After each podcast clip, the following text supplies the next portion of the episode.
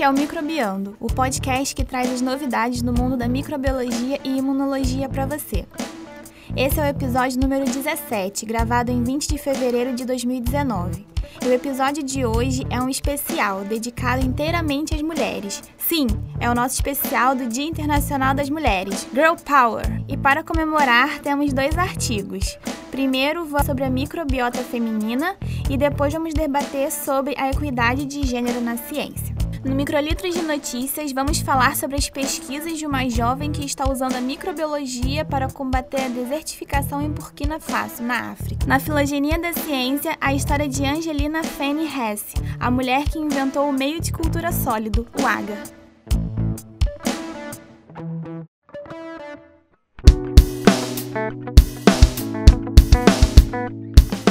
Olá, bem-vindos ao podcast Microbiando, podcast que traz novidades do mundo da microbiologia e imunologia para você. Estamos de volta com mais um episódio, dessa vez um episódio especial. Em homenagem ao Dia Internacional da Mulher, nós vamos falar sobre a mulher na ciência, a saúde da mulher e sobre pesquisadoras e cientistas que marcaram história na microbiologia. Como a gente já falou aqui algumas vezes, a microbiota vem sendo associada a estados de saúde e de doença em várias situações. Ah, várias mesmo, né? Gente já falou, mencionou aqui obesidade, uh, Alzheimer, asma, autismo.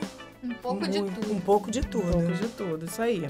Pois é, como hoje é o nosso episódio especial do Dia Internacional da Mulher, nós fomos investigar nada mais, nada menos que a relação da microbiota com a saúde feminina. Bom, as pesquisadoras Jéssica Iones e Maria Petrova, além de outros autores nesse artigo, a maioria é, mulher, né? Diga-se de passagem. Isso aí.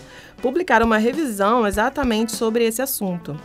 Essa revisão foi publicada em 2018 na revista Trends in Microbiology com o título Women and Their Microbes: An Unexpected Friendship ou Mulheres e seus microorganismos, uma amizade inesperada. Eu gostei desse título.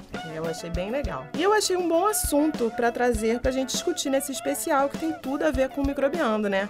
Afinal, somos a maioria mulher aqui, né? E adoramos falar em microbiota. Principalmente a, a Rosana. gente, a controvérsia sobre só microbiota. Bom, eu adoro. Então eu vou falar sobre microbiota. Eu também. Ai, que puxa saquismo. Bom, o que vem na cabeça de vocês quando falamos de um assunto desse com foco em mulheres? Ah, eu penso na microbiota vaginal, do útero, na placenta, como já disse, e principalmente pensando na microbiota intestinal. Bom, eu também penso na nossa capacidade de dar conta de 20 milhões de coisas ao mesmo tempo, né? E em cima do salto também. Verdade, maquiagem e tudo, né? Bom, devem ser esses nossos micro-organismos, com certeza, que nos ajudam a dar conta disso tudo.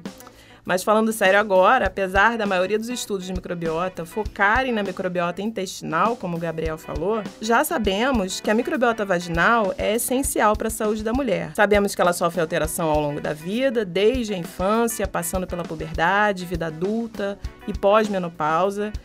E também sabemos que ao longo do ciclo menstrual também ela sofre bastante alteração, é, né, devido, obviamente, das alterações hormonais que acontecem.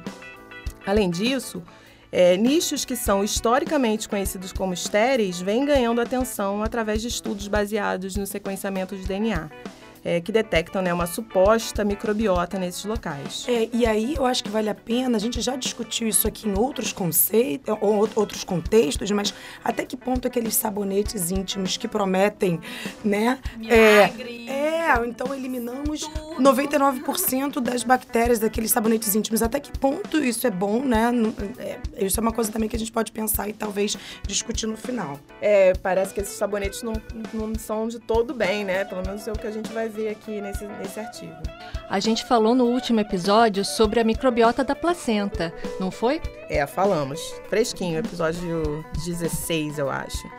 É, além disso, além da placenta, esses sítios incluem também, esses sítios que previamente eram considerados estéreis, os ductos mamários, o útero e as trompas de falópio. Todos eles podem, no final das contas, afetar o desenvolvimento da microbiota neonatal, que, como a gente já sabe, já, já discutiu bastante aqui, tem um impacto fundamental na saúde não só no início da vida, mas ao longo de toda, toda essa vida, né? Então, vamos ver o que tem de especial com essa nossa microbiota vaginal. Sim, o mais importante aqui é lembrar que esse ambiente sofre, como eu já falei, alterações constantes ao longo do mês e da própria vida. E flutuações da microbiota acompanham essas alterações. É, diferente do que ocorre com a microbiota intestinal, onde a diversidade é um sinal de equilíbrio, né? quanto mais diverso a microbiota, melhor, na vagina os lactobacilos dominam é, e uma baixa predominância desse gênero já foi associada tanto a partos prematuros, como doença inflamatória pélvica, risco maior de doenças sexualmente transmissíveis e até a própria infertilidade. Não é qualquer espécie de lactobacilos, não. Segundo essa revisão, as espécies normalmente encontradas é, de lactobacilos na microbiota vaginal são quatro: o Crispatus, o Gacei, o Iners e Gensene. É, espécies que são comumente estudadas por seu potencial probióticos, como euvéticos e acidófilos, não colonizam bem essa região. Apesar delas passarem para essa região, elas terem acesso da, nessa região através da microbiota intestinal, elas não colonizam. Nossa, isso é engraçado. E sabemos por quê? Não, não exatamente, mas sabemos que as espécies que dominam essa região são altamente adaptadas. Elas resistem às flutuações fisiológicas e expressam um grande número de proteínas associadas ao estresse, algumas delas encontradas somente nas espécies vaginais e não em espécies que colonizam o trato gastrointestinal ou o leite, por exemplo. Sabemos também que esses lactobacilos são extremamente benéficos para a saúde vaginal, através da secreção de moléculas que podem inibir ou matar patógenos e também pela formação de microcolônias no epitélio vaginal, que age como uma barreira física contra patógenos como E. coli, Gardnerella, Trichomonas, Streptococcus grupo B, por exemplo, que estão bastante associados a infecções vaginais. Vocês lembram daquela pesquisadora dos Estados Unidos que fez iogurte a partir da sua própria microbiota vaginal? Tudo isso porque tem lactobacilos, é isso? É isso sim, Carol. O nome dela é Cecília Westbrook e ela fez esse probiótico. Acho que imagino que tem a ver com o que a gente aprendeu antes, né? Já que os probióticos do trato gastrointestinal não colonizam a microbiota vaginal. Então, acho que a, a ideia deve ser essa, né? Vamos fazer um probiótico voltado para os lactobacilos vaginais. Oh, eu também lembro, mas você disse que micro, uh, os micro-organismos da microbiota vaginal não são os mesmos estudados como probióticos. Será que funcionaria como esse iogurte vaginal como um, micro, um probiótico? É, boa pergunta, não sei. Não sei dizer se algum, algum artigo já investigou isso. Mas a ideia, o conceito, acho que faz sentido, né? Nossa nossa cabeça, utilizar a, o próprio microorganismo benéfico naquela região para ter esse efeito benéfico. É, e os lactobacilos produzem ácido lático também, né, que matam clamídia, a E. coli uropatogênica, Neisseria gonorreia, o HSV e o HIV. Bem, no caso do HIV, o lactobacilos é, é bom a gente ter claro que ele reduz a infectividade da partícula viral e também diminui a replicação viral. Então é importante usar preventivo de qualquer maneira para evitar a contaminação. No caso do HIV, o lactobacilos reduz a infectividade da partícula viral e também diminui a replicação viral. Então é importante, de qualquer maneira, o indivíduo usar os preservativos para evitar a contaminação pelo vírus, porque a infecção ela pode acontecer independente da capacidade de ação desses lactobacilos vaginais. HSV é herpes simples, viu, galera? Foi mal, esqueci de falar. Falei só o HSV, puxaram minha orelha aqui. É, isso mesmo, Ju. É bom a gente lembrar que isso, é, né, essa, essa característica do lactobacilos de eliminar a infectividade, de matar é, diversas bactérias, são resultados in vitro, né? A gente não tem esses resultados no ser humano ou em modelo animal para dizer que isso realmente está acontecendo. É só uma característica mostrada por artigos in vitro. E algumas espécies, além disso, né, já foi mostrado também que elas produzem moléculas biosurfactantes que podem aumentar a sensibilidade de patógenos aos antibióticos também, e assim poder ser utilizada é, em associação com antibióticos para é, lidar com alguma infecção. E falando em doença, algumas espécies é, estão mais associadas à disbiose, né, que é o desequilíbrio da microbiota vaginal, como Gardnerella vaginalis e a Atopobium vaginae. Na vaginose bacteriana, a primeira espécie que se adere ao epitélio é a Gardnerella vaginalis e a segunda, essa Atopobium vaginae, coloniza por cima dessa espécie, formando um biofilme polimicrobiano de duas espécies maduras. Rosana, é, minha memória é muito ruim. E aí eu não sei também se o pessoal lembra. A gente já falou aqui sobre biofilme, mas é que a gente pode relembrar? Pode sim. É, rapidamente, o biofilme é uma comunidade de células bacterianas que é envolta por uma matriz extracelular. Essas células dentro de um biofilme, elas se encontram protegidas do ambiente externo e apresentam um metabolismo diferente das células que são encontradas livres no ambiente. Assim, o biofilme como um todo ele é mais resistente à destruição, seja por ação física ou pelo uso de antimicrobianos ou ação do próprio sistema imune. E é, esse biofilme também age como um foco de infecção para outros sítios do, do corpo, porque essas células são periodicamente liberadas desse biofilme e podem causar infecções é, em outros locais e infecções também recorrentes. E nesse contexto, já foi demonstrado que lactobacilos probióticos, né, do trato gastrointestinal e vaginais, podem secretar moléculas que destroem o biofilme bacteriano, sendo mais uma vez considerados importantes na saúde vaginal. Né? Como eu falei, a vaginose bacteriana, é, é, a gente consegue encontrar um biofilme polimicrobiano naquela região, então os lactobacilos atuariam ali. É, e a presença de algumas espécies de lactobacilos está associada a níveis baixos de citocinas pró-inflamatórias, né, como por exemplo a IL-1-alfa e a quimiocina IL-8, e níveis altos de peptídeos antimicrobianos, que a gente sabe que inibe a infecção por patógenos. Bem, pensando em relação à concepção Bom, trazendo então agora para o conceito da microbiota em relação à concepção, essa microbiota também parece exercer um papel importante. Assim como a microbiota vaginal, também existe uma microbiota no sêmen, que possui uma concentração bacteriana menor que a vaginal e também demonstra uma associação de algumas espécies com saúde e doença. Então, espécies. É, a gente estava discutindo essa, isso tudo sobre microbiota vaginal, eu também fiquei pensando, será que no homem também tem essa é uma microbiota ou algo assim. E parece que tem, né? É, exatamente. Eu também lendo uma coisa que eu nunca, nunca tinha parado para pensar e realmente faz sentido, né? Então, nessa microbiota tem a presença é, de espécies do gênero Aneurococcus, Prevotella e Pseudomonas, que estão associadas a uma baixa qualidade do sêmen. E os lactobacilos estão associados a uma alta qualidade do esperma. Lactobacilos é sempre bom, né? Nunca vi falar nada mal dele. Verdade, tô pensando aqui, o lactobacilos de novo aqui presente. Sempre. Mas eu fiquei com uma dúvida. No caso do sêmen, ele a presença desses desses microrganismos, ela se daria é, no momento da ejaculação? Pelo seria uma colonização anterior ou no canal? Como, como não, você, eu não sei. Como foi detectada essa microbiota do sêmen? Foi depois de Qual é o Dia Internacional do Homem aí pra gente discutir isso? Acho, acho que infelizmente não, Não, tem. porque são, Então. é, são micro-organismos muito diferentes, né?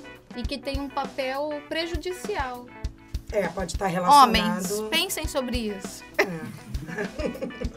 Bom, em um estudo bem interessante, foi visto que a aplicação in vitro de lactobacilos probióticos no sêmen aumenta a viabilidade e motilidade dos espermatozoides, prevenindo a morte por espécies reativas de oxigênio. Aí então isso faz a gente pensar que o encontro dos espermatozoides com os lactobacilos da microbiota vaginal na relação sexual pode ter um papel facilitador na concepção, não é verdade? Pois é, isso, isso me intrigou bastante, né? Eu fiquei, nossa, então os lactobacilos estão presentes numa microbiota vaginal saudável, estão atuando para facilitar a concepção. A gente pode chamar disso de uma evolução, Isso uma que eu ia falar coevolução? agora. Pra mim, isso tem um papel evolutivo, com certeza. É, eu achei isso muito legal. Bom, alguns estudos bem interessantes também continuam demonstrando a importância da microbiota feminina na concepção e eles são todos baseados em fertilização in vitro, que tornaram né, esses testes possíveis.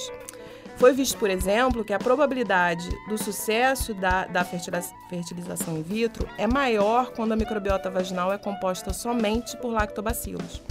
Por outro lado, mulheres com vaginose têm uma menor taxa de sucesso da fertilização in vitro. E o seu tratamento né, dessa vaginose aumenta as chances de uma gravidez. É, foi visto, por exemplo, que a probabilidade do sucesso da fertilização in vitro é maior quando a microbiota vaginal é composta somente por lactobacilos. Por outro lado, a vaginose bacteriana é mais prevalente em mulheres inférteis e está associada ao aborto espontâneo e a uma menor taxa de sucesso da fertilização in vitro.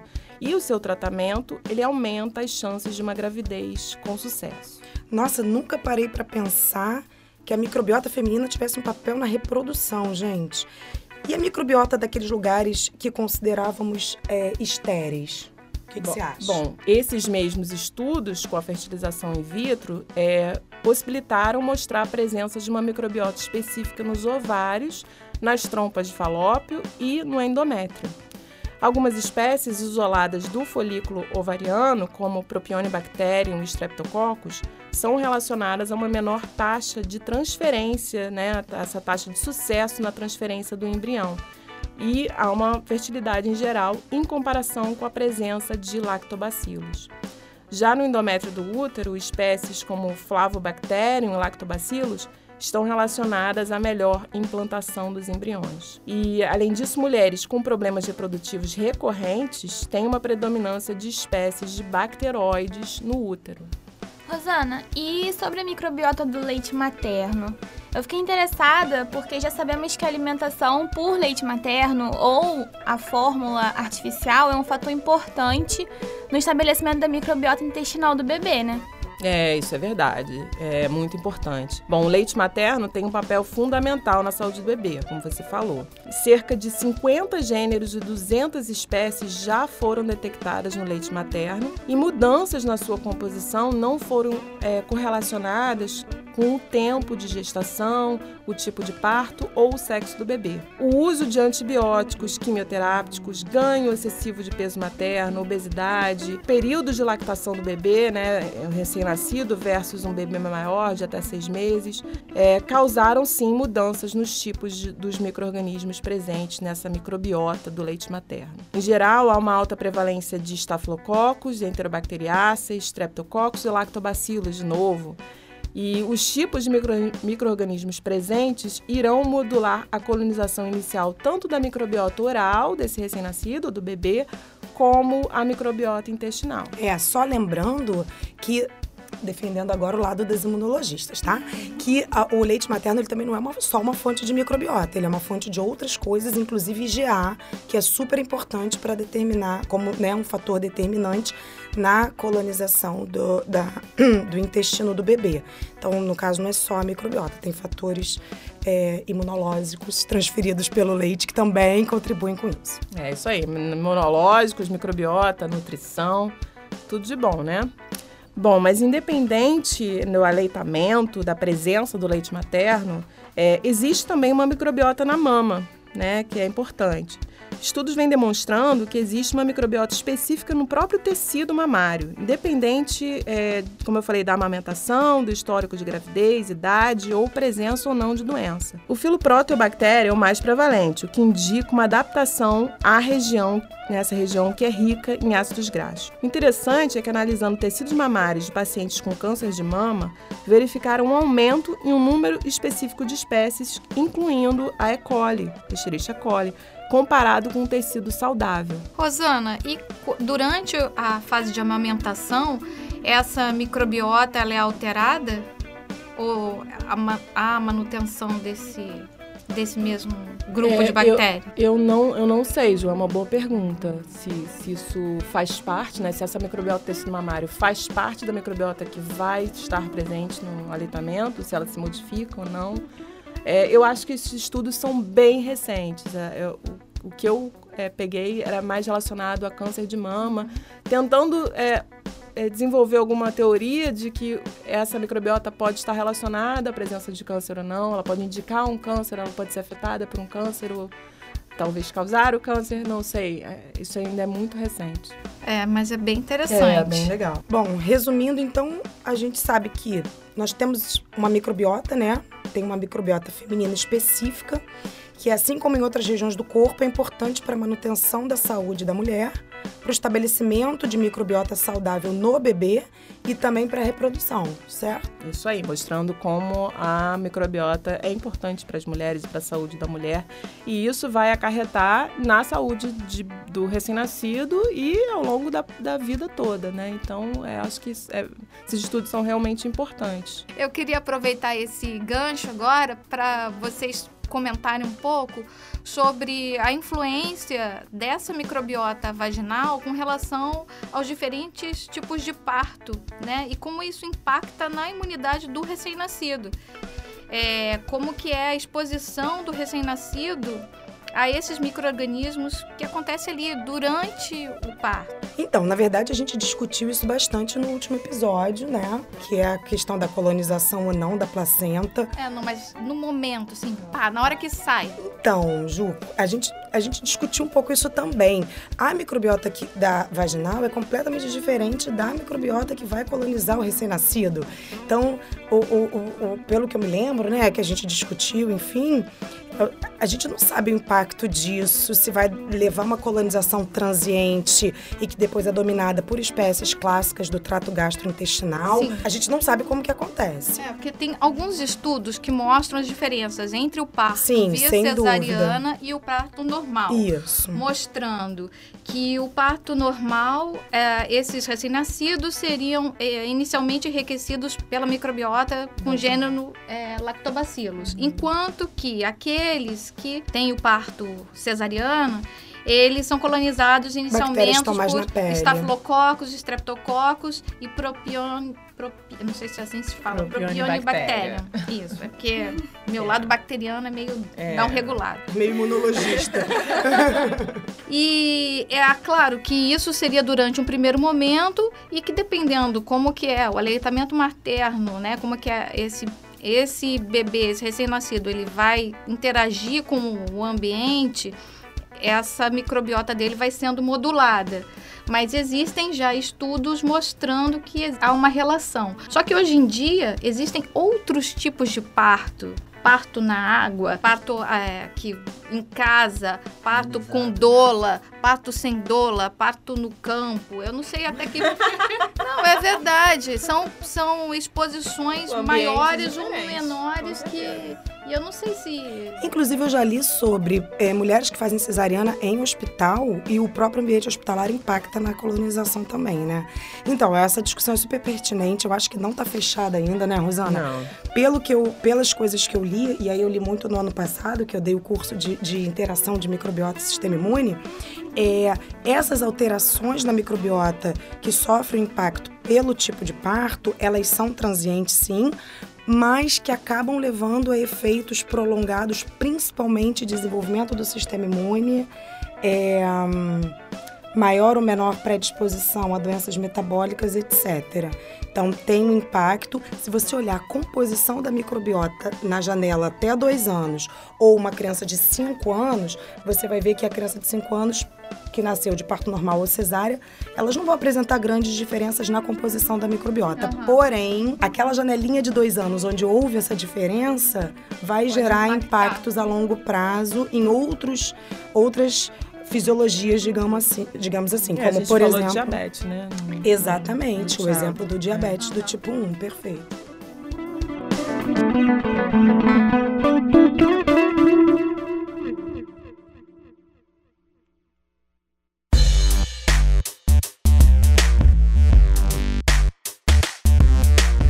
Artigo que nós vamos discutir hoje, ele foi publicado na revista MBio, é, foi publicado em 2015 e é um assunto super relevante. O artigo se chama Alcançando Equidade de Gênero no Congresso da Sociedade Americana de Microbiologia. Ele foi escrito pelo Arthur Casadeval, né, da John Hopkins, em Baltimore, e realmente eu acho que tem tudo a ver com o tema hein, que a gente está propondo aqui. É, esse artigo é muito interessante. Ele descreve como o Congresso Americano de Microbiologia da ASM conseguiu atingir uma marca muito importante em 2000. Metade dos palestrantes eram mulheres. Eles contam nesse artigo como fizeram para atingir essa marca. Bom, eu como mulher, cientista, pesquisadora, acho isso muito importante é, e vem ao caso a gente discutir aqui, né? Eu acho que esse artigo deveria ser lido por todos, principalmente as pessoas é, responsáveis nas sociedades por organizar os congressos. Sem dúvida, pensar nisso na hora né, da, da organização, do programa, enfim. É, até porque eles descrevem maneiras simples e práticas para chegar nesses números né, de participantes femininas. Logo no, no resumo, no abstract, eles já contam um segredo. Primeiro, eles conversaram com os comitês responsáveis pela programação sobre as estatísticas em relação ao número de mulheres participantes. Segundo, eles simplesmente aumentaram o número de mulheres nas equipes responsáveis pela programação das sessões, o que é uma ideia, né, ótima. E por fim, instruíram diretamente essas equipes a evitarem sessões compostas exclusivamente por homens. Homens, vocês não estão sendo excluídos da programação, apenas um equilíbrio. Simples e direto, né? Ótimo seria se todas as sociedades seguissem essa ideia. Com certeza. E esse artigo ainda levanta outras questões muito importantes. Logo de cara, eles discutem o fato de que participar em um congresso como palestrante é importante para a carreira de qualquer cientista. Ou seja, vai para o Lattes, né? Bom, além disso, importantíssimo para aumentar a visibilidade do nosso trabalho e da pesquisadora, aumentar o número de colaborações, né? Isso acontece constantemente em congressos que você dá uma palestra, né? As pessoas vêm falar com você, querem saber mais sobre o seu trabalho, querem interagir. Então, realmente, é, além do Lattes, né, além do currículo, é importante para o nosso futuro. É, sem dúvida. E mais do que isso, esse tipo de informação é usado na hora de contratar ou promover um cientista ou, ou professor, né? Esse tipo de participação é essencial na nossa carreira, realmente vale demais. É, e a participação feminina em congressos em geral é mais baixa. Mesmo as mulheres sendo numerosas e muito bem representadas, especialmente na nossa área de pesquisa, ou até de ciências biológicas em geral, nos congressos a gente tem observado, né? Eu tenho observado isso nos últimos anos, que as mesas de conferência elas são compostas essencialmente por homens. Então a grande maioria a grande maioria das mesas são formadas por palestrantes homens é, e não é. mescladas com mulheres. Sobretudo quem organiza, né? Eu acho que não é só nem quem dá a palestra, mas quem está na responsabilidade de organizar toda aquela mesa, toda aquela sessão, normalmente são homens, né? A posição mais alta de, de liderança. É. Tem mais, o próprio Arturo Casadeval, junto com a doutora Joe Handelsman, já haviam feito um estudo em relação aos congressos da SM de é, 2011 e 2013. Nesses congressos, a participação feminina foi mais baixa que a masculina, né? Algo em torno de 30 a 40% apenas eram mulheres, conforme a gente está tá, tá falando aqui. E nesse estudo anterior, eles viram que em sessões tipo mesa redonda, onde havia pelo menos uma mulher, aumentava a participação feminina na audiência em 72%. E nas sessões onde só haviam homens, a participação feminina diminuía em 70% mulheres unidas, né? É, claro, a gente quer se, se sentir representada, não é mesmo? Com certeza. Quando eles apresentaram esses dados estatísticos para os comitês responsáveis por montar as sessões do Congresso da SM, o número de mulheres cientistas convidadas imediatamente aumentou. Então vocês vejam que teve um impacto super positivo uh, na história, né? É, os comitês perceberam que estavam perdendo a audiência feminina nas suas sessões. E aí deve ter acontecido uma competição interna por lá, e aí veio um pega pra capar e a é mulherada é se impôs. É, mas deixando claro que é uma competição saudável, né? Eles também comentam que os comitês que eram formados apenas por homens podem ter se sentido mais fiscalizados e aí se esforçaram em convidar mais mulheres. É, mas eu, eu acho, assim, eu sou um pouco inocente, eu acho que não é só isso, é medo, né, de chamar uma atenção negativa, mas eu acho que é, é, é, o caso de realmente esse, esse tipo de estudo chamar a atenção do que está acontecendo por N motivos, seja porque as pessoas não pararam para pensar, se elas têm mais amigos homens, então elas vão chamar os amigos homens, mas só chamar atenção para esse caso, que isso está ocorrendo, aumenta né, a percepção das pessoas e, e talvez isso seja importante para atingir esse equilíbrio. É claro, inclusive a gente viu como que essa intervenção surtiu efeito rápido, né? Então eles mostram dados de 2011 que apontam uma participação menor do que 30% das mulheres, e em 2015 esse número já sobe para 50, quer dizer, foi realmente importante, foi preciso uma, abrir uma discussão como essa para esse número aumentar. E não venham me dizer que é porque a participação da mulher na ciência está aumentando, que vamos combinar, em quatro anos, duvido que esse, né, que esse aumento tenha sido significativo. Acho que a frequência da mulher na ciência aumentou muito, mas nas últimas décadas, não nos últimos quatro anos. É, eu acho que nós temos ótimas cientistas que podem ser convidadas para dar conferências em várias palestras ter essa oportunidade, simplesmente elas precisam que essas portas sejam abertas, né? E as sociedades, elas precisam que alguém, olha, isso tem que ser feito, né? Eu acho que esse artigo ele traz isso, é, esse estalo. Eu acho que é, é, é isso que é o importante. Talvez é, não seja uma questão, né? Ah, não vamos chamar mulheres porque não gostamos das mulheres. Não é isso. É porque as pessoas, o mundo, ele não, não se dá nem conta, né? Às vezes o, a pessoa machista, Justiça, o conceito machista. É. Ela nem se dá conta do que ela está fazendo. É Aquilo já está enraizado. É. é. Que nem percebe. É. é. É, o tal machismo estrutural, né? Exatamente. É, e acho que até uma cultura também da né, a mulher ser criada de uma forma mais baixando a cabeça, não levantando a voz e não se expondo e não tendo essa coisa de liderança também, né? Eu acho que chamar a atenção. A e pensa. eu acho que uma outra coisa também que acontece durante os congressos, a gente tem a gente não comentou isso, mas muitas cientistas né, estão numa fase da carreira com filhos pequenos. Uhum. Então tem aquele dilema: eu vou assistir, eu vou ao congresso e o que eu faço com o meu pequeno? Eu levo. Então, não existem atividades para que a mãe possa deixar a criança fazendo alguma coisa enquanto ela está ali assistindo aquela conferência, né? É Talvez as sociedades pudessem pensar também em organizar em alguma coisa alternativa, até científica, né? Para que, para que aquelas crianças ficassem numa atividade enquanto a mãe, pelo menos durante um tempo, pudesse assistir aquelas, pelo menos aquelas, aquelas palestras principais. Área, né? O Leandro que vai gostar dessa discussão, também, né? porque ele é. O Leandro vai gostar muito disso, da gente ter tocado nesse assunto, porque ele sempre fala isso, né? De propor uma. para esses encontros científicos, congressos, propor um espaço para criança, justamente para mim. Eu sou um exemplo disso. Os últimos dois anos eu não deixei de ir no congresso da SBI, deixei meu filho em casa com meu marido, mas com o coração, Juliana acompanhava meu, meu sofrimento diário, com o coração apertadinho longe dele. Então, isso realmente. E tem muita mulher que deixa de ir, sim. E eu já vi pessoas que deixaram de ser alunas, deixaram de ser avaliadas porque estavam segurando o filho na hora que estavam apresentando o pôster. Não tinham com quem deixar o filho. E o avaliador se recusou a fazer Nossa, a avaliação. É Como assim? Isso é, é, isso Vai é denúncia, né? É. é. mas muita coisa, né, envolvida nesse machismo todo não faz o menor não. sentido. É, a minha experiência como mãe, eu fui mãe no doutorado e eu participei de todos os congressos que apareceram com a minha filha junto comigo, ela assistindo desde três anos, ela estava lá na audiência assistindo. E o que eu via, né, que não, não foi aqui no Brasil, foi fora do Brasil, então olhares muito ruins, assim, as pessoas julgam é você estar tá levando uma criança para um lugar que não é de criança, que na minha cabeça não faz o menor sentido, né?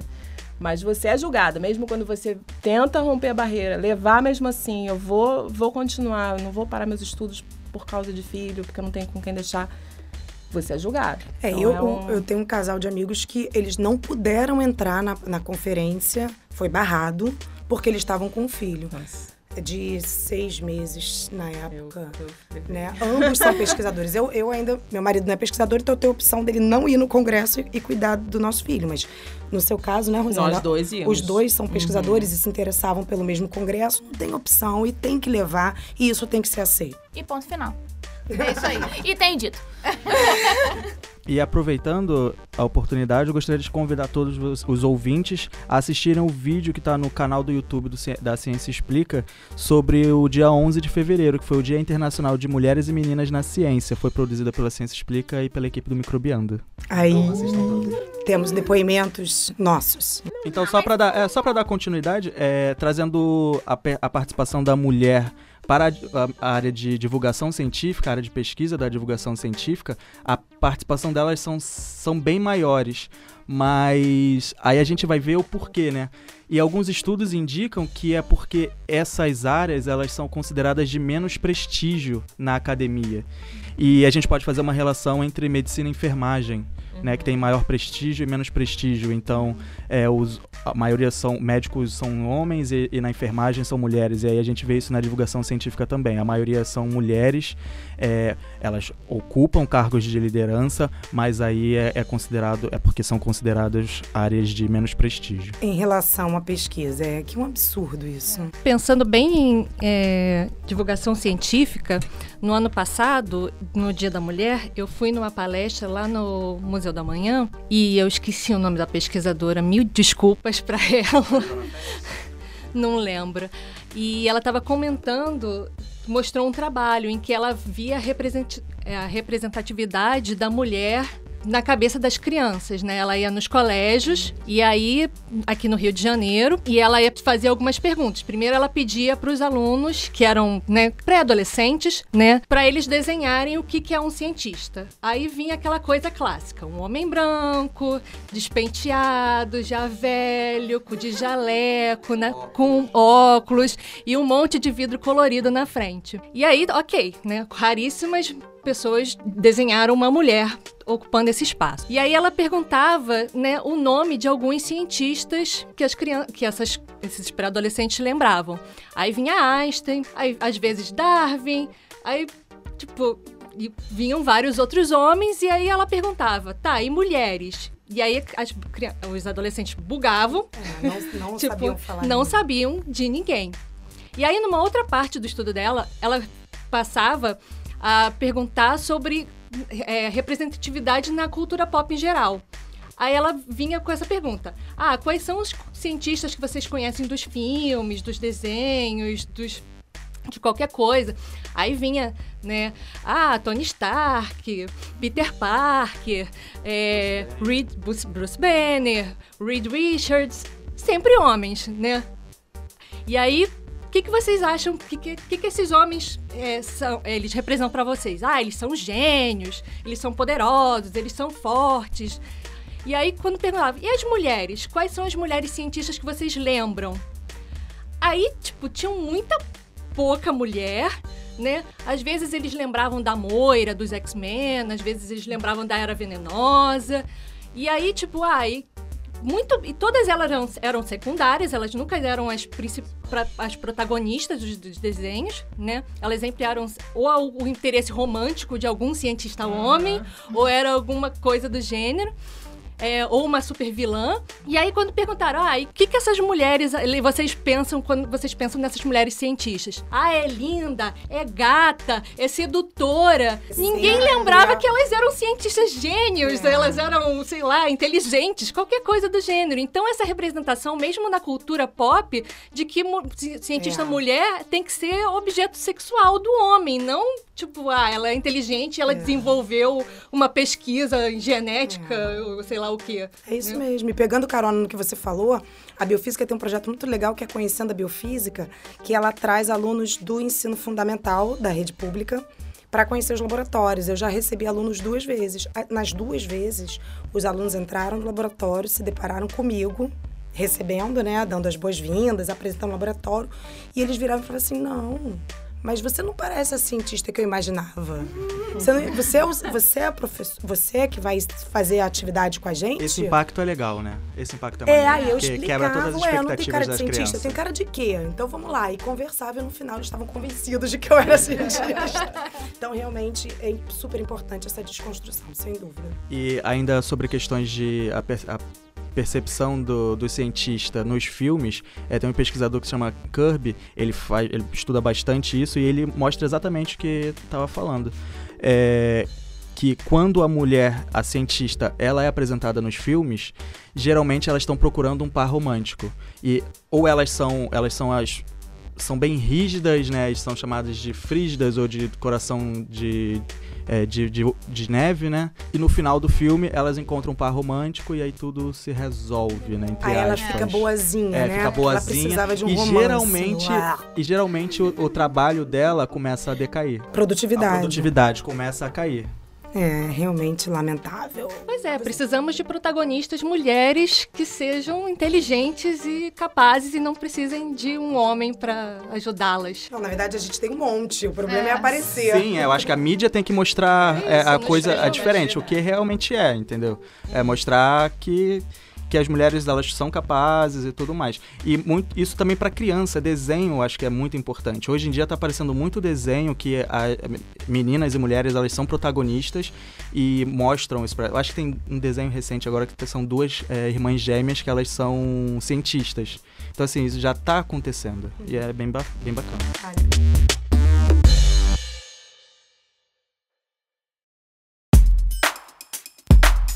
Olá, queridos ouvintes do Microbiando. Mais um microlito de notícias para vocês. Eu sou Adriana Cabanelas e estou aqui com algumas pessoas do Instituto de Microbiologia para gravar o Microlitos. Como o episódio de hoje é sobre o Dia da Mulher, o microlito de notícias não podia ser sobre outro assunto. Então, vamos falar do papel das mulheres na ciência através de uma jovem microbiologista de Burkina Faso, pa um país da África que está tentando combater a desertificação na região de Sahel. Ele foi escrito pela Vitória e quem conta pra gente é a Isabela. Então, gente, a Barquiça Fofana, ela é microbiologista do Instituto de Pesquisa Ambiental e Agrícola de Burkina Faso e está interessada no papel desses microrganismos na solução de problemas ambientais. Olha que legal. Para vocês entenderem um pouco mais sobre o que a Barquiça Fofana faz, é importante saber um pouco sobre o tipo de pensamento que ela tem. Ela acredita que a microbiologia é fundamental para tornar a terra degradada em verde e produtiva novamente e está realizando pesquisas para provar isso. Olha que bacana. Eu adoro essas coisas assim de ambiental e salvando o mundo. É, eu também gosto. Mas como é que esses microrganismos podem ajudar contra a desertificação? Bom, a ideia dela é utilizar a fixação do nitrogênio. Isso porque existem bactérias capazes de transformar gás nitrogênio do ar atmosférico em compostos de nitrogênio que podem ser usados pelas plantas como fertilizante natural. E algumas bactérias, elas são simbióticas. Entram em uma planta através de suas raízes e disponibilizam esse nitrogênio para a planta hospedeira poder crescer. Para vocês terem mais noção do trabalho que a barquiça faz, ela realiza seus testes num campo de acácias, que são leguminosas, e monitora o desenvolvimento dessas árvores produtoras de goma. Mas só as bactérias são inoculadas? Então, não. Foram inoculadas nas mudas de acácias diferentes bactérias e fungos simbióticos naturais para descobrir se e como esses inóculos ajudam as árvores a se tornarem mais resistentes à seca, crescerem melhor e produzirem mais gomas. E tudo isso é muito importante para tornar a terra produtiva novamente, né? Isso porque nesta área há muitos desafios por conta das alterações climáticas e desertificação. Inclusive a precipitação pluviométrica dificilmente excede 400 milímetros por ano e a terra é severamente degradada. Com tudo isso dito sobre o trabalho dessa super jovem microbiologista, é importante mostrarmos o papel das meninas e das mulheres na ciência e é importante também incentivá-las nesses projetos que, além de satisfazê-las profissionalmente, academicamente, contribui também para combater é, casos como esse que acabou de ser citado, né? Bom, eu entrei é, na microbiologia, sou da parte de microbiologia geral, trabalho com ambiente, solos e resgatando é, ambientes poluídos, porque eu tinha na minha cabeça de que eu poderia salvar o mundo de alguma maneira com a minha microbiologia. Então essa parte do, do trabalho me deixou muito feliz de ver que realmente tem gente trabalhando para isso, mulheres trabalhando para isso. E eu queria fazer um high five com a, com a Fofana. Achei máximo. Excelente. Muito bom. Melhor que o microfone.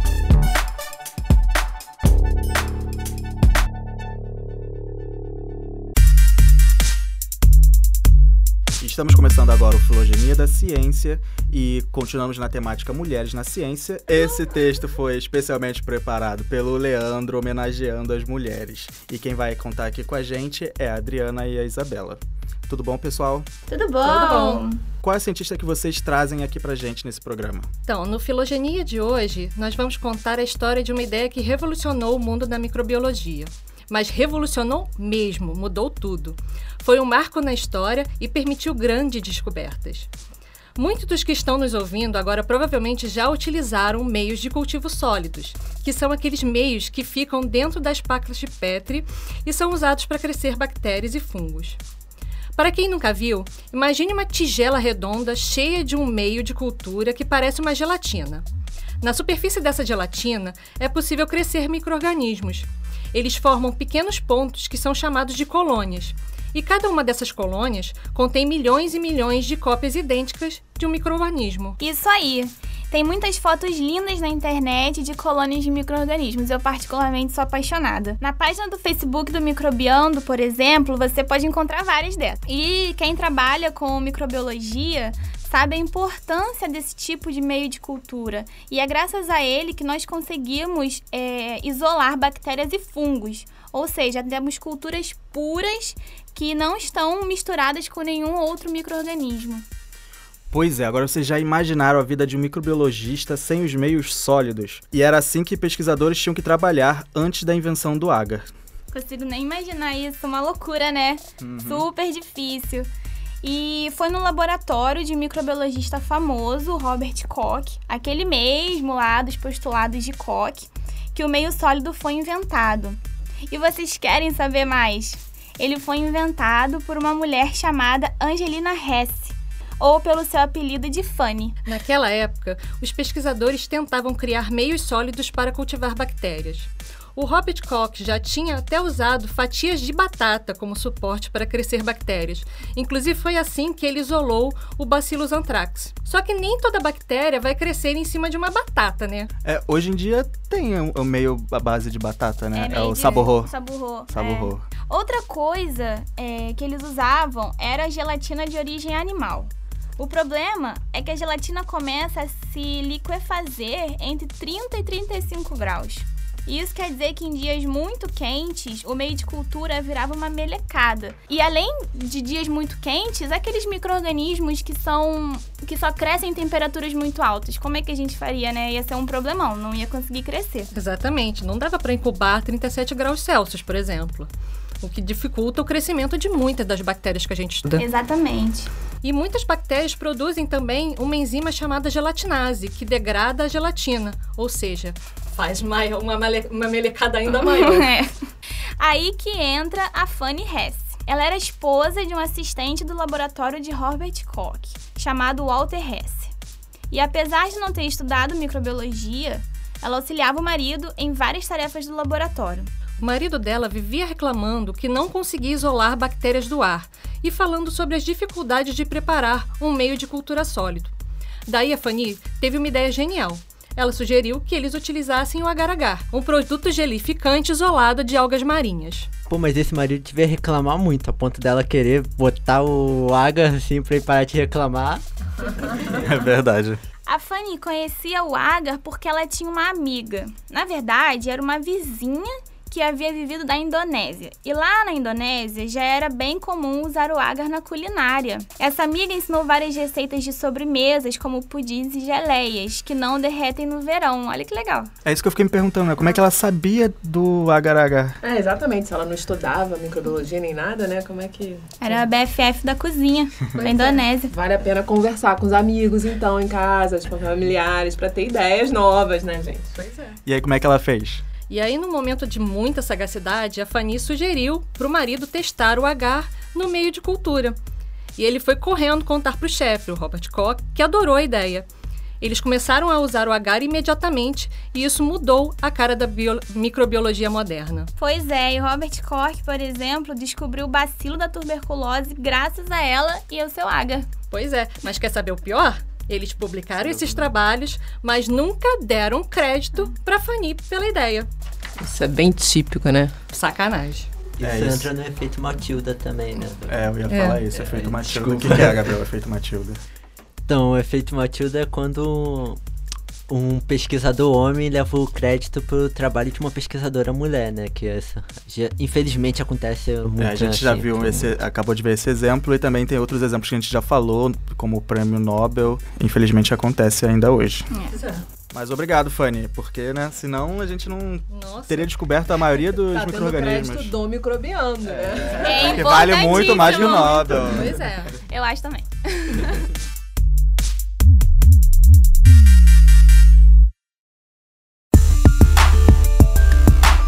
Bom, hoje nós temos uma sessão de correspondências especial. Nós lançamos uma pergunta nas nossas mídias, no Twitter do Microbiando, no Facebook e no Instagram. Aliás, se você não segue a gente, tá perdendo, hein? Pega o celular aí, entra na tua rede social favorita e segue, né? O Microbiando. No Twitter é arroba microbiando e no Facebook e no Instagram é barra microbiando. Nós pedimos para que cientistas mulheres nos contassem as maiores dificuldades que elas já passaram na ciência por serem mulheres. Bom, primeiramente eu tenho que dizer que as pessoas estavam meio com medo de falar. Várias pessoas mandaram mensagem falando que estavam com vergonha, que não queriam expor as pessoas, que ah, não sei se eu coloco lá. Então, assim, a gente teve poucas respostas, mas eu acho que foi isso. Foi um- um- uma intimidação quase de, de expor os problemas da carreira e talvez ter a carreira afetada por causa disso. Por isso não falamos os nomes, né? Uma ouvinte, ela foi bem direta e respondeu: o machismo. É isso, simples assim. Simples assim. Bom, outra ouvinte falou que é, disse que uma vez ela não conseguiu abrir a tampa de uma autoclave e um colega homem respondeu. Ela, essa é a diferença entre um homem e uma mulher no laboratório. Nossa. Isso. É, ó, você que falou isso. Não fala mais isso, não. Bem babaquinha, né? É, mas demais, né? Que comentário. Mas, gente, pra falar a verdade, nem eu consigo abrir o autoclave. Às vezes, assim, eu peço ajuda o pessoal lá do laboratório. E muitas vezes quem me socorre é uma mulher, então... Boa, Gabriel. Isso aí. No Twitter, uma outra ouvinte disse que os desafios são diários na ciência da computação. Que sempre aparece um, te- um se chamando de técnico, que solta uma parada absurda, que eu não entendo de info, me chama de burra ou que eu não tô entendendo o que ele quer dizer. Quando o dono da empresa chega, os olhos dos babacas brilham. O clássico mansplaining. É, caramba. Um absurdo. Péssimo também. E vocês, gente, vocês têm alguma, alguma coisa pra contar pra gente que vocês passaram por ser mulher? Algum tipo de discriminação? Vai ser no anoni- anonimato, pode deixar. Pode mandar por e-mail, gente. Vocês ainda são desconhecidas. Eu- eu- o que eu lembro é- são os clássicos de que- assumindo que a gente não sabe fazer conta, que a gente não, não entende muito de computador. Especificamente por ser mulher, nem tanto, mas por ser mãe, eu, eu sinto bastante isso. De da pessoa não te chamar, assim, tem um projeto bom, não te chama porque a- assume que você não vai poder porque você tem um filho. Eu acho que isso é- até pessoas que não se consideram machistas já ouvi isso, já presenciei isso de ah, não vou chamar fulano porque ela não, ela tem um filho pequeno, ela não vai dar conta. Enquanto que a gente sabe o que, é que a gente dá conta, né? Então é, é uma coisa, né? Tentando ajudar, mas na verdade tá piorando, tá? É. A gente tá sofrendo com. É exatamente isso, esse negócio de saber que a gente dá conta. Eu, por exemplo, já passei por umas situa- situações de que eu sou da microambiental, então a gente faz muita coleta, carrega muita coisa pra lá e pra cá, não sei o quê. E aí eu já falei, não, deixa que eu levo isso aqui, deixa que eu levo minhas amostras, minha caixa de amostras eu levo. Não, não, isso aí não é pra você não, deixa que a gente leva, falado por homens. E eu falei, se eu tô falando que eu posso levar, é porque eu posso levar. É, mas aí, bom, aí também eu acho que a gente não pode tentar confundir, porque eu conheço ainda muitos homens gentis. Não, mas eu já Não é falei que duvide que, eu consiga, é que Não. simplesmente ele quer Mas ajudar. eu, a partir do momento É, que eu mas- falo que eu falei que eu quero levar, que ah, eu bom, posso se você levar. quer levar, tudo bem. Não, e falar, não, não precisa. Eu falo, não, mas eu quero levar, são minhas amostras. E, Não, e faz bem, tem que parte de uma, Do trabalho. é, faz parte do trabalho e alimenta uma cultura de que a mulher pode menos. Eu sei que vem de um lado bom, vem de uma gentileza de como foi educado em casa e tal, mas isso na- no, no- no- a longo prazo afeta a gente, né? Você fica com aquele estigma de ah, eu não vou chamar fulana para me ajudar nessa coleta de campo porque ela é mulher, eu vou chamar o meu amigo que é mais forte. Isso vai afetar o desenvolvimento do projeto e a liderança dessa mulher. é, a capacidade, né? Como ela é vista pelos seus pares. É. Conforme eu falei no vídeo, né, que o Cid divulgou, e aí não vou contar tudo, porque vocês vão ter que ir lá ver o vídeo, eu me considero uma pessoa de muita sorte, porque realmente eu nunca, ou pelo menos não lembro de nesses 22 anos de UFRJ, né, é, de pesquisa, enfim, eu não lembro de nada assim que tenha me marcado grave. Agora, sem dúvida, de- a maternidade traz, sim, esse tipo de É, mas consideração, eu né? acho que é uma coisa indireta, porque uma vez que você se torna mãe, é, eu acho que o sistema não considera isso. E a gente passa por um período onde É, as coisas- Mas aí é o machismo do sistema. é o machismo E do sistema. sistema? São os homens. Exatamente. Entendeu? Esse é, o, é, um, é uma coisa que não se muda. Apesar de vários homens falarem, não, tem que mudar, tem que ver, tem que acontecer. Mas ninguém se mexe para que isso mude. Eu lembro de uma muito boa, que a gente estava separando os laboratórios e aí a gente ganhou uma sala nova. Com, precisava montar tudo, né? Aí nessa tinha só um homem no laboratório, o resto era tudo mulher. Aí não, eu vou trazer a furadeira porque eu vou fazer as coisas e aí ele ficou enrolando, enrolando, enrolando. Aí eu enchi o saco. Aí eu fui lá e trouxe a, a furadeira lá de casa furei os, botei os, os- os armários, montei as mesas, montei as cadeiras. Aí ele chegou no outro dia, tipo, que absurdo! Deve estar tudo mal montado, deve estar tudo sei o quê. Eu não vou sentar nessa cadeira que eu vou cair. Aí eu falei, então beleza, pega aí uma chave de fenda e conserta, né? já que Desmonta você- de novo. Faz de novo. Aí ele, nossa, isso aqui tá tão apertado, não sei o que. É, gente, realmente. Gente, realmente eu tive muita sorte, então. Bom, esse é o- foi o nosso especial do Dia Internacional das- da Mulher, que é todo dia, é todo dia o Dia da Mulher, o Dia do Homem. É que a gente espera ter contribuído um pouquinho para essa discussão, né? Tem muito que se falar, mas a gente espera é, ganhar a atenção das pessoas com essa, esse início de discussão. É, perguntas, sugestões de temas, de críticas, por favor, enviem para o nosso e-mail microbiando.micro.ufrj.br ou mensagens no Facebook, Instagram e Twitter. No site cienciaexplica.com.br. A gente vai postar mais sobre os assuntos que falamos hoje, além de muitas outras matérias interessantes e os eventos da área. O nosso podcast também está na área do Ciência Explica e em vários agregadores de podcast, como vocês já sabem, né? No Castbox, Podcast Addict, enfim, vários podcasts. E Ah, e essa semana a gente ficou entre os mais é, ouvidos, mais populares na ciência do iTunes. Isso aí, muito comemoramos legal, muito. legal. muito, obrigada. obrigada pela popularidade, Estamos gente. todos bobos aqui. O podcast Microbiando tem o apoio do Instituto de Microbiologia Professor Paulo de Góes e do Instituto de Biofísica Carlos Chagas Filho, ambos da UFRJ e da Fiocruz. Além da SBPC e da SBI e da SBM e do site Divulgação Científica A Ciência Explica. E também temos o apoio do iBent, que teve o seu lançamento agora, em fevereiro. Por favor, cliquem lá no site, entrem, façam suas compras. Esse episódio foi produzido por Hugo Marins, do Notem, Núcleo de Novas Tecnologias e Mídias, do Instituto de Biofísica Carlos Chagas Filho, e a trilha sonora do Microbiando foi produzida por Daniel Vaz. Valeu, galera. Tchau, Até a gente. próxima. tchau. tchau. Parabéns.